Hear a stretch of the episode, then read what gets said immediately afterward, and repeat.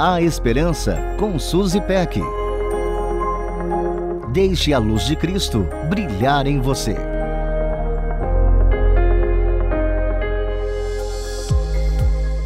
Passamos pela vida observando as pessoas e sendo observados por ela. O curioso é que quando contemplamos situações distantes de nós, muitas vezes tudo parece tão fácil, não é? Não temos conhecimento dos detalhes da situação, tampouco das emoções e conflitos que vêm junto com ela.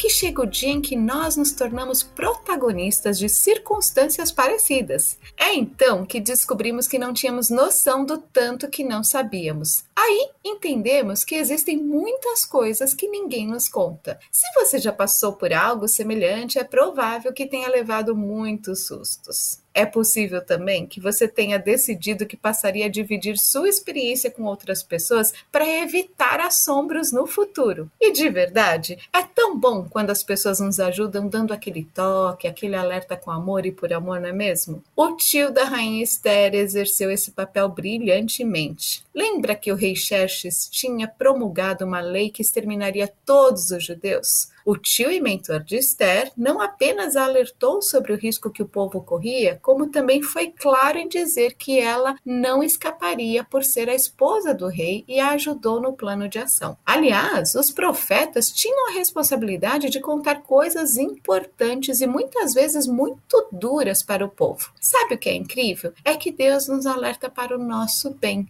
Ele nos conta dos perigos à nossa frente, ele nos conta como lidar com diferentes situações, ele nos conta sobre o seu amor por nós, nos conta que nunca nos deixará, nos conta como podemos viver de maneira linda. Sua palavra é fonte inesgotável de alertas, instruções, orientações e tudo mais. O salmista afirmou: Tenho mais discernimento que todos os meus mestres, pois medito nos teus testemunhos. Posso te contar uma coisa? Caminhe sempre bem pertinho de Jesus. Ele é tudo o que precisamos todos os dias das nossas vidas. Um beijo carinhoso, um feliz 2023 e até a próxima.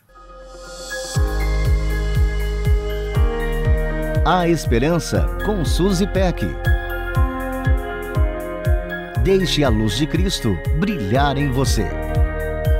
Para conferir esse e outros conteúdos, acesse transmundial.org.br.